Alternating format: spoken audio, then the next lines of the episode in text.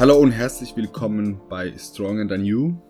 Mein Name ist Nicolas Rojas, mein Partner-Host ist Olaf Mann.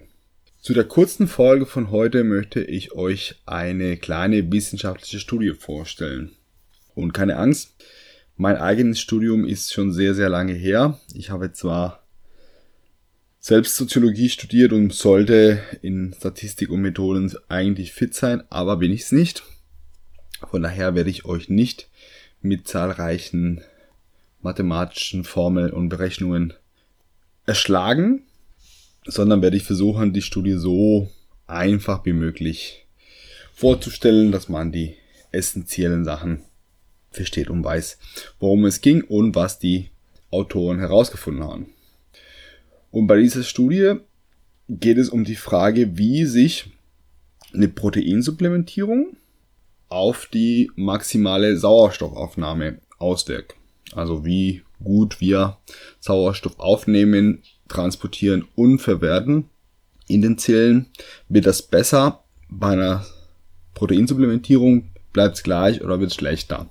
Das war so die, die grundsätzliche Frage und die Studie wurde von Pim Knuimann durchgeführt. Ich hoffe, ich spreche es richtig aus. Pim Knuimann und Kollegen, da gibt es ja mehrere Namen auf der Liste, bleiben wir aber bei einem.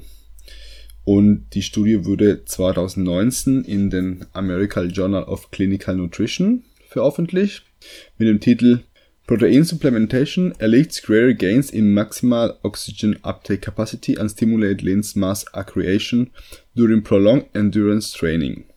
A double-blind randomized controlled trial. Hört sich kompliziert an. Äh, ist es auch ein bisschen, aber wir gucken uns das mal an, was herausgefunden wurde. Also grundsätzlich geht es darum, ob sich die Proteinsupplementierung die Ausdauerleistung verbessert, in den die maximale Sauerstoffaufnahme verbessert wird. Interessant dabei ist, dass es die erste Doppelblindstudie mit dieser Fragestellung über dieses Thema ist. Und bei der Doppelblindstudie geht man so vor, dass eine Gruppe eine Mittel bekommt, kann es auch ein Medikament sein, in diesem Fall das Protein, die Proteinsupplementierung und eine andere Gruppe bekommt keine Proteinsupplementierung. Die wissen aber nicht, welche Gruppe was bekommt. Weder die Teilnehmer der Studie noch diejenigen, die die Studie durchführen. Das wird zufällig äh, vergeben und dann weiß keiner, wer was bekommt. Damit soll ausgeschlossen werden, dass ähm, dieses Wissen dazu führt, dass die Teilnehmer einfach besser trainieren, weil sie denken, ich kriege jetzt ein ganz krasses Mittel und deswegen zum Beispiel besser trainieren und dann ein falsches Effekt vorkommt oder dass die, diejenigen, die die Studien durchführen, auch anders mit dem Probanden umgehen, weil die wissen, wer was bekommt. Und deswegen wird immer eine Kontrollgruppe mit einem Placebo dann äh, mit dabei gehabt und eine andere Gruppe, die das eigentliche Mittel bekommt. Die Studie wurde präregistriert, das heißt, die mussten vorher ähm, schon eingehen, was sie untersuchen wollen, mit welchen Methoden und so weiter, also damit sie nicht im Nachhinein zu viel an den Zahlen rumtricksen können, sodass ihm was rauskommt, sondern es war schon vorher angegeben, was möchten wir eigentlich untersuchen. Und so muss die Studie später auch veröffentlicht werden mit den eigentlichen Sachen, die dabei eingehen würden.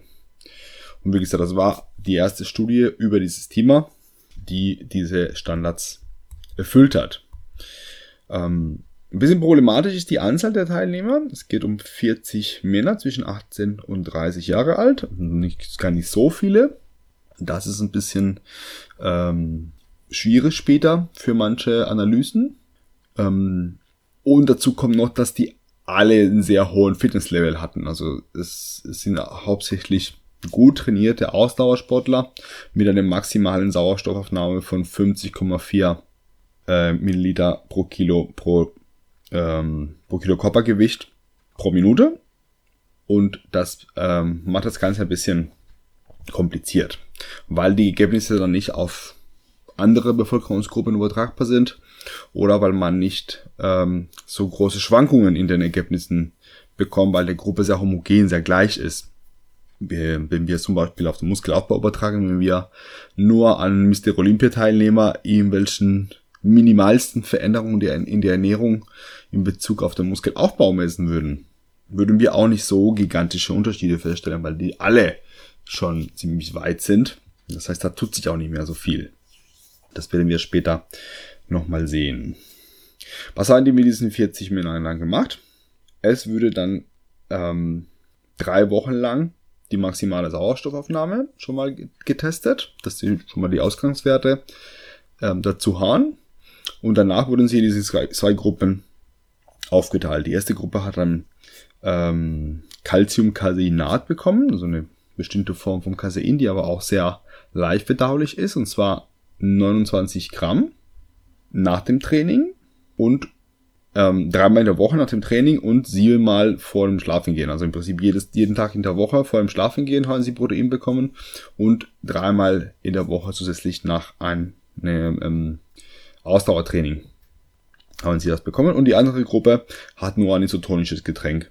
Dreimal in der Woche, auch nach dem Training und dreimal und zehnmal in der Woche dann vor dem Schlafengehen. So, dass wir unsere zwei Gruppen dann haben.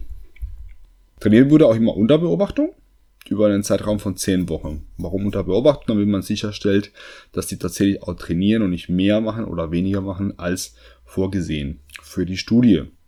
Das Training bestand auf 60 Minuten von einem relativ anstrengenden Training auf dem Rad.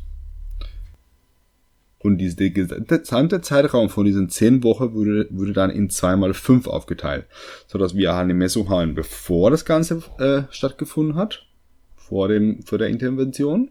Dann nach 5 Wochen würde die maximale Sauerstoffaufnahme nochmal erfasst und dann nach 10 Wochen wiederum eine weitere Messung, um zu sehen, was sich so getan hat mit der maximalen Sauerstoffaufnahme. Genau. Immer vor dem Messen würden die Mahlzeiten der Teilnehmer standardisiert, weil auch so auch Sachen wie die Kohlenhydratwerte ähm, da Einfluss drauf haben, wie gut, ähm, wie gut jetzt die Zahl akut ausfällt.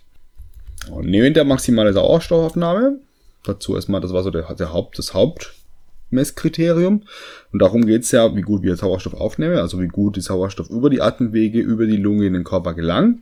Dann wiederum, wie gut der Sauerstoff über die Blutbahn transportiert wird. Und als letztes, wie gut der Sauerstoff in den Muskel tatsächlich verwertet wird oder in die Zellen.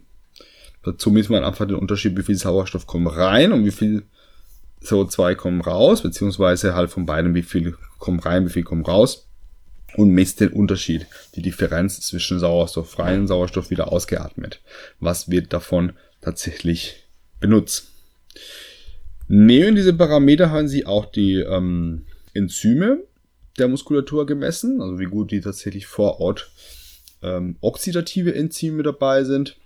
Die Körperkomposition, also Körperfett zur Muskelmasse, wurde erfasst und bestimmte Werte des äh, Blutes, vor allem die Erythrozytwerten, wurden auch noch bestimmt.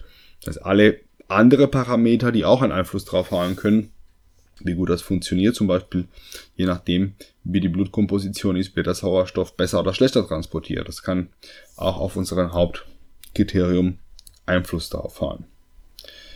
Genau. Das Hauptergebnis war das tatsächlich die maximale Sauerstoffaufnahme gesteigert würde durch die Supplementierung von Protein, also schon mal ein Pluspunkt fürs Protein, und zwar um 10% wurde, die, wurde der Wert ähm, verbessert. Bis zur Mitte wurde der Wert um 10% verbessert und bis zum Ende der Intervention wurde der Wert um 11% verbessert. Dagegen war die Placebo-Gruppe mit dem isotonischen Getränk bis zur Mitte der Intervention um 4,3% verbessert und am Ende um 6,1% verbessert. Also beide Gruppen hatten einen Anstieg der maximalen Sauerstoffaufnahme. Nur der, das Ergebnis bei der Proteingruppe war besser. Und zwar signifikant besser, also statistisch signifikant bedeutet das, das kein, kein Zufall, sondern wir haben tatsächlich hier einen Effekt, wir feststellen können. Dazu, was für unseren Körperbewussten auf jeden Fall auch noch von Interesse sein dürfte, ist, dass die fettfreie Masse auch in der Proteingruppe sich verbessert hat. Und zwar um 2,5 Prozent. Das wäre auf jeden Fall nochmal eine Auffälligkeit, die interessant war.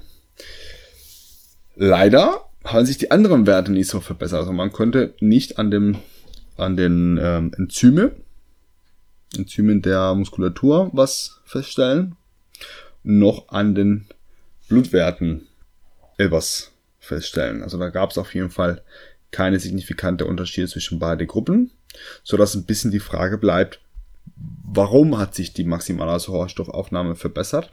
Auch die Leistung der beiden Gruppen war nicht signifikant anders. Also es wurde zwar mehr Sauerstoff verwertet in der einen Gruppe, aber die könnten trotzdem nicht schneller die eine Strecke äh, eine Strecke fahren oder halt länger eine Strecke fahren. Da gab es auf jeden Fall keine Unterschiede zwischen beiden Gruppen.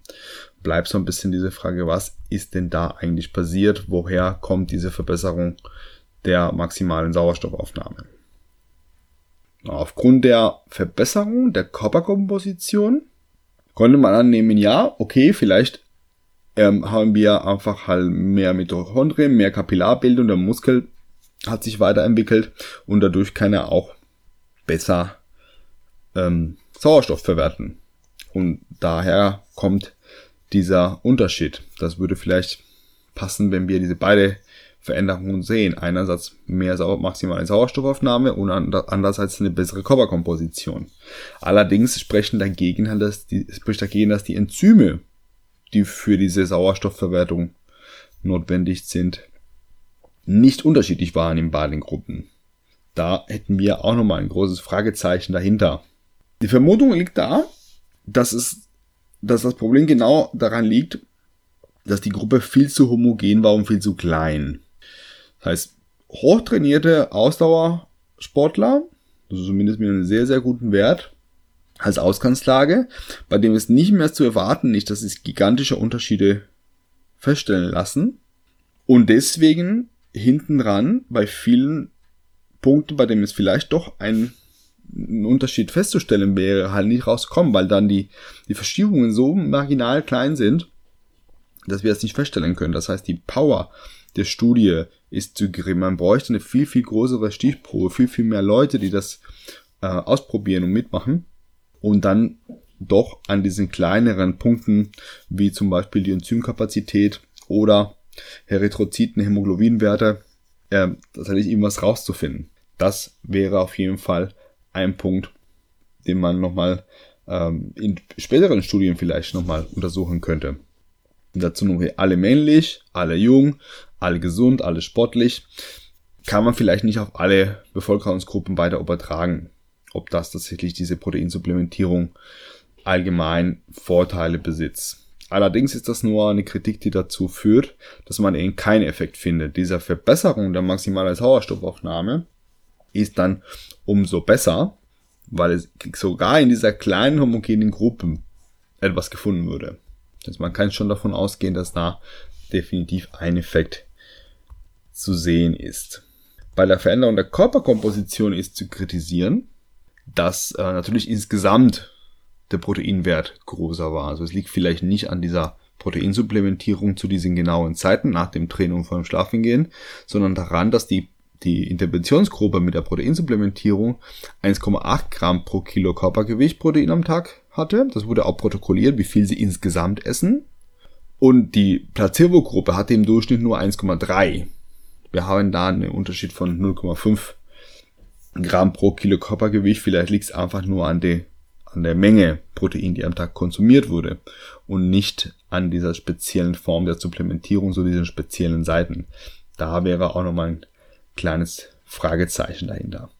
Insgesamt kann man aber definitiv sagen, dass mehr Protein, sowohl besser für die Körperkomposition, also mehr Muskelmasse oder mehr fettfreie Masse, und gleichzeitig aber auch für die Ausdauerleistung eventuell vom Vorteil sein könnte, auch wenn wir hier nicht an der Leistung eine Verbesserung feststellen könnten, aber zumindest an der maximalen Sauerstoffaufnahme hat sich was getan. Und dann könnte man sagen, okay, sowohl für körperbewusste ähm, Interessierte als auch für Ausdauer Athleten ist eine Proteinsupplementierung definitiv sinnvoll und ratsam und speziell die Zeiten nach dem Training und vor dem Schlafengehen eventuell nochmal besonders vorteilhaft sein könnten. Soweit, so gut. So, ich hoffe, ihr könntet das folgen. Ich war selbst zwischendurch hier ein bisschen äh, überfordert wieder mit ähm, der Rekonstruktion der ganzen Daten und der ganzen wichtigen Punkten, ohne jetzt ähm, konkrete Berechnungen und Sachen, die, die ich wahrscheinlich halt nur gerade so ein bisschen verstehe und die meisten Zuhörer dann äh, dazu führen könnte, abzuschalten. Falls jemand Erfahrung damit hat, würde mich sehr interessieren, würde ich mich sehr über ein Feedback freuen, beziehungsweise falls jemand noch weitere Studien über dieses Thema kennt, würde ich darum bitten, sie mir zukommen zu lassen. So, das war's für heute. Kurze Runde. Ich hoffe, es hat euch Spaß gemacht und es war interessant für alle. Feedback und Meldungen über weitere Studien gerne unter nikrosrojas.gmail.com oder auch auf Instagram unter niro-coaching. Vielen Dank fürs Zuhören und bis zur nächsten Folge Stronger Than You.